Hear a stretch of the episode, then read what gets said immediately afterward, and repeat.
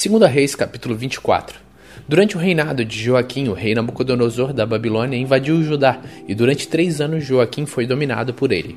Mas depois se revoltou. Para destruir Judá, o Senhor Deus fez conforme tinha dito pelos seus servos, os profetas. Isto é, ele mandou contra Joaquim bandos armados de babilônios, sírios, moabitas e amonitas. Isso aconteceu com Judá por ordem do Senhor para expulsar o povo de Judá da sua presença, por causa de todos os pecados que o rei Manassés havia cometido, e principalmente por causa de todas as pessoas inocentes que ele havia matado.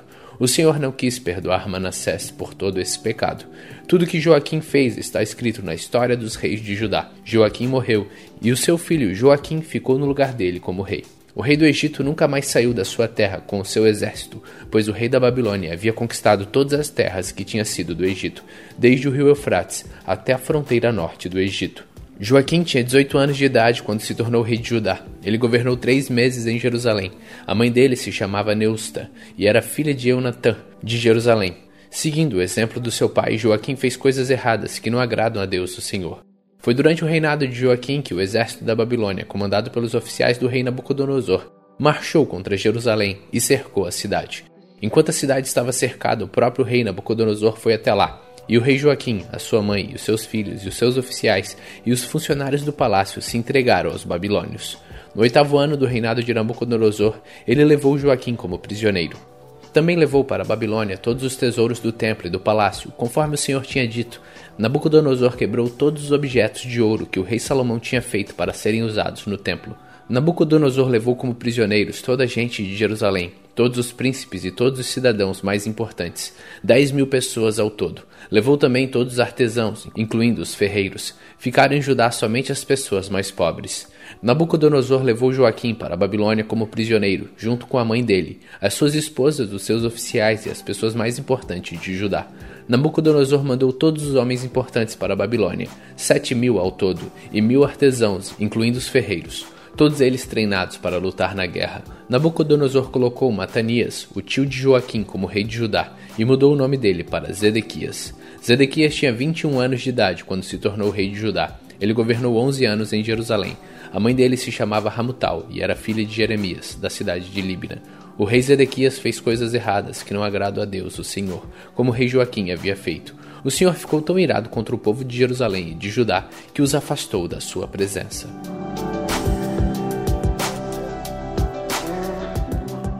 Segunda Reis, capítulo 25. Zedequias se revoltou contra o rei Nabucodonosor da Babilônia. Então Nabucodonosor veio com todo o seu exército e atacou a cidade de Jerusalém no dia 10 do décimo mês do ano 9 do reinado de Zedequias. Eles acamparam fora da cidade e construíram rampas de ataque ao redor dela. Ficaram cercando a cidade até o ano 11 do reinado de Zedequias. No dia 9 do quarto mês do mesmo ano, quando a cidade estava apertada pela fome e não havia comida para o povo, os babilônios conseguiram abrir uma brecha na muralha da cidade. Embora eles estivessem em volta da cidade, todos os soldados israelitas fugiram durante a noite. Eles saíram pelo caminho do jardim do rei, foram pelo portão que ligava as duas muralhas e fugiram na direção do vale do Jordão. Mas o exército dos babilônios perseguiu o rei Zedequias, alcançou-o na planície de Jericó, e todos seus soldados o abandonaram. Zedequias foi preso e levado para o rei da Babilônia, que estava na cidade de Ribla. Ali Nabucodonosor pronunciou a sua sentença contra Zedequias. Mataram seus filhos na frente dele. Então Nabucodonosor mandou furar os olhos de Zedequias e prendê-lo com correntes de bronze. Depois o levaram para a Babilônia. No dia 7 do quinto mês do ano 19 do reinado de Nabucodonosor da Babilônia, Nebuzaradã, conselheiro do rei e comandante-geral do seu exército, entrou em Jerusalém. Ele incendiou o templo, o palácio do rei e as casas de todas as pessoas importantes de Jerusalém. Os seus soldados derrubaram as muralhas da cidade. Então Nabuzaradã levou para a Babilônia as pessoas que haviam sido deixadas na cidade, o resto dos operários especializados e aqueles que haviam passado para o lado dos babilônios. Mas deixou em Judá algumas das pessoas mais pobres e as pôs para trabalhar nas plantações de uvas e nos campos. Os babilônios quebraram as colunas de bronze e as carretas que estavam no templo, e também o grande tanque de bronze.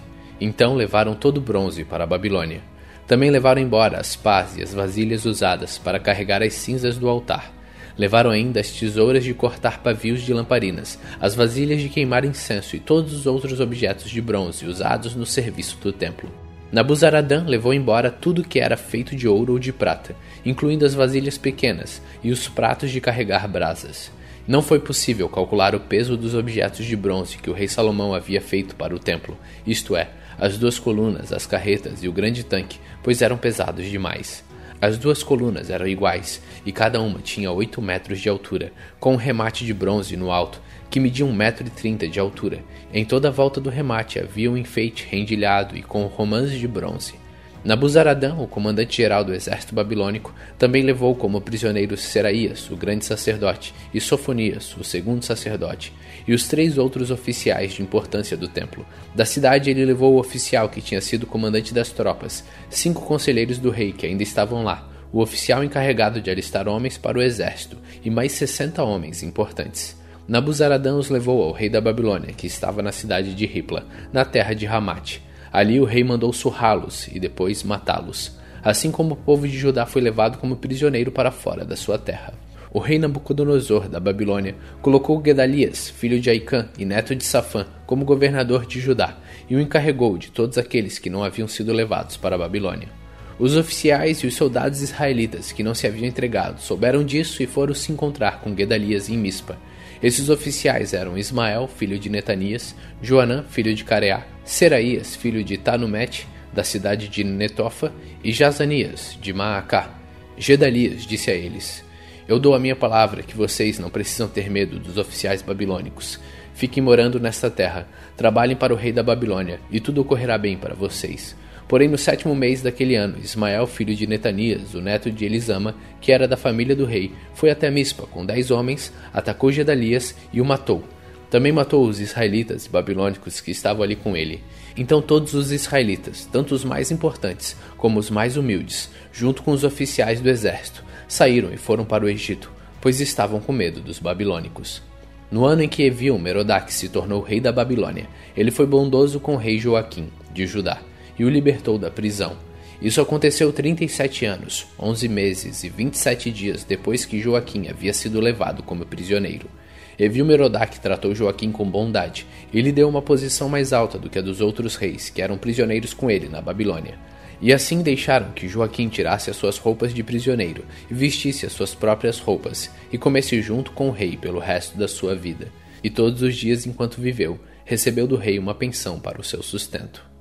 Hoje, no dia 174 de nossa leitura, terminamos o livro de Segunda Reis. Continue faminto, continue humilde.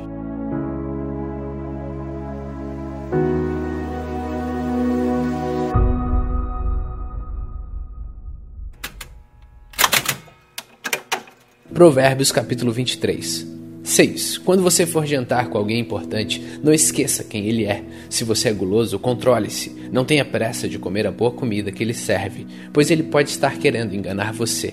7. Não se mate de trabalhar tentando ficar rico, nem pense demais nisso, pois o seu dinheiro pode sumir de repente, como se tivesse criado asas e voado para longe como águia. 8. Não coma na casa de um homem miserável, nem tenha pressa de comer a boa comida que ele serve. Coma um pouco mais, diz ele, mas não sendo sincero. O jeito dele fará com que você fique enjoado. Você vomitará o pouco que comeu, e todos seus elogios ficarão desperdiçados. 9. Não perca tempo falando com um tolo, porque ele desprezará sua conversa inteligente. 10. Não mude de lugar uma divisa antiga, nem tome posse de terras que pertencem aos órfãos Deus é o poderoso defensor dos órfãos e defenderá a causa deles contra você. 11. Preste atenção no que lhe ensinam e aprenda o mais que puder. 12. Não deixe de corrigir a criança. Umas palmadas não a matarão. Para dizer a verdade, poderão até livrá-las da morte. 13. Meu filho, se você se tornar sábio, eu ficarei muito feliz. Eu me sentirei orgulhoso quando ouvir você falar com sabedoria. 14. Não tenha inveja dos pecadores. Procure respeitar e obedecer a Deus todos os dias da sua vida. Assim o seu futuro será brilhante e você não perderá a esperança. 15. Escute, meu filho, seja sábio e pense seriamente na sua maneira de viver. Não ande com gente que bebe demais, nem com quem come demais, porque tanto os beberrões como os comilões vivem com sono e acabam na pobreza vestindo trapos. 16. Escute o seu pai, pois você lhe deve a vida, e não despreze a sua mãe quando ela envelhecer. Compre a verdade, a sabedoria, a instrução e o bom senso, mas não venda nenhum deles. O pai que tem um filho correto e sábio ficará muito feliz e se orgulhará dele. Faça que o seu pai se alegre por causa de você. Dê à sua mãe esse prazer. 17. Meu filho, preste bem atenção no que eu digo e siga o exemplo da minha vida. As prostitutas e as mulheres imorais são uma armadilha perigosa e sem saída. Como um ladrão, elas esperam pelas suas vítimas e tornam muitos homens infiéis. 18. Quem é que grita de dor? Para quem são as tristezas? Quem é que vive brigando e se queixando? Quem é que tem olhos vermelhos e ferimentos que podiam ter sido evitados? É aquele que bebe demais e anda procurando bebidas misturadas. Não fique olhando para o vinho que brilha no copo com a sua cor vermelha e desce suavemente, pois no fim ele morde como uma cobra venenosa. Você verá as coisas esquisitas e falará tolices. Você se sentirá como se estivesse no meio do mar, enjoado, balançando no alto do mastro de um navio. Então você dirá: Alguém deve ter batido em mim. Acho que levei uma surra, mas não lembro. Por que não consigo levantar? Preciso de mais um gole.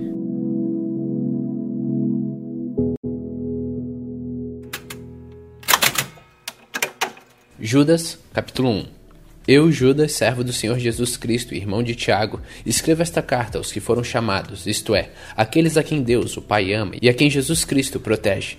Que vocês tenham mais e mais a misericórdia, a paz e o amor de Deus. Meus queridos amigos, eu estava fazendo tudo possível para escrever a vocês a respeito da salvação que temos em comum. Então senti que era necessário escrever agora para animá-los a combater a favor da fé que, uma vez por todas, Deus deu ao seu povo. Pois alguns homens que não temem a Deus entram no meio da nossa gente sem serem notados. Eles torcem a mensagem a respeito da graça do nosso Deus a fim de arranjar uma desculpa para sua vida imoral e também rejeitam Jesus Cristo, nosso único Mestre e Senhor. Há muito tempo que as Escrituras Sagradas anunciaram a condenação que eles já receberam. Embora vocês conheçam tudo isso, quero lembrar que o Senhor salvou o povo de Israel, tirando-o da terra do Egito, mas depois destruiu aqueles que não creram. Lembrem dos anjos que não ficaram dentro dos limites da sua própria autoridade, mas abandonaram o lugar onde moravam. Eles estão amarrados em correntes eternas, lá embaixo na escuridão, onde Deus os está guardando para aquele grande dia em que serão condenados. Lembrem dos moradores de Sodoma e de Gomorra e das cidades vizinhas, que agiram como aqueles anjos e cometeram imoralidade e pecados sexuais. Eles sofreram o castigo do fogo eterno, o que é um aviso claro para todos. Do mesmo modo, esses homens têm visões que os fazem pecar contra o próprio corpo deles, desprezam a autoridade de Deus e insultam os gloriosos seres celestiais. Nem mesmo o arcanjo Miguel fez isso. Na discussão que teve com o diabo para decidir quem ia ficar com o corpo de Moisés, Miguel não se atreveu a condenar o diabo com insultos, mas apenas disse: Que o Senhor repreenda você. Mas esses homens xingam aquilo que não entendem, e as coisas que eles conhecem por instinto, como os animais selvagens, são estas que os destroem. Ai deles, segue o mesmo caminho de Caim. Por causa de dinheiro, eles se entregam ao mesmo erro de Balaão. E como Corá se revoltou e foi destruído, eles também se revoltam e serão destruídos com as suas vergonhosas bebedeiras. Eles são como manchas de sujeiras nas refeições de amizade que vocês realizam. Eles cuidam somente de si mesmo. São como nuvens levadas pelo vento, que não trazem nenhuma chuva. São como árvores que, mesmo no outono, não produzem nenhuma fruta. São como árvores que foram arrancadas pela raiz e estão completamente mortas. Eles são como as ondas bravas do mar, jogando para cima a espuma das suas ações vergonhosas. São como estrelas sem rumo, para as quais Deus reservou para sempre um lugar na mais profunda escuridão.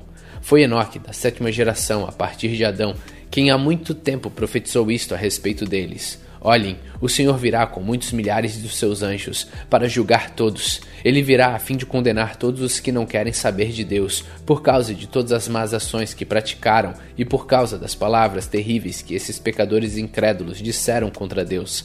Esses homens estão sempre resmungando e acusando os outros. Eles seguem os seus próprios maus desejos, vivem se gabando e bajulam os outros porque são interesseiros. Mas você, meus amigos, lembrem do que foi profetizado pelos apóstolos do nosso Senhor Jesus Cristo. Eles disseram a vocês: quando chegarem os últimos tempos, aparecerão pessoas que vão zombar de vocês, pessoas que não querem saber de Deus e seguem os seus próprios desejos. São essas pessoas que causam divisões, pois são dominados pelos seus desejos naturais e não têm o Espírito de Deus. Porém, vocês, meus amigos, continue a progredir na sua fé, que é a fé mais sagrada que existe. Orem guiados pelo Espírito Santo Continue vivendo no amor de Deus, esperando que o nosso Senhor Jesus Cristo, na sua misericórdia, dê a vocês a vida eterna. Tenham misericórdia dos que têm dúvidas, salvem outros, tirando-os do fogo, e para com outros mostrem misericórdia com medo, odiando até as roupas deles, manchadas pelos seus desejos pecaminosos. Deus pode evitar que vocês caiam e pode apresentá-los sem defeito e cheios de alegria na sua gloriosa presença, por meio de Jesus Cristo, o nosso Senhor. Louvemos o único Deus, o nosso Salvador, a quem pertencem a glória, a grandeza, o poder e a autoridade, desde todos os tempos, agora e para sempre. Amém. Hoje, também no dia 174 de nossa leitura, terminamos a carta de Judas. Continue faminto, continue humilde.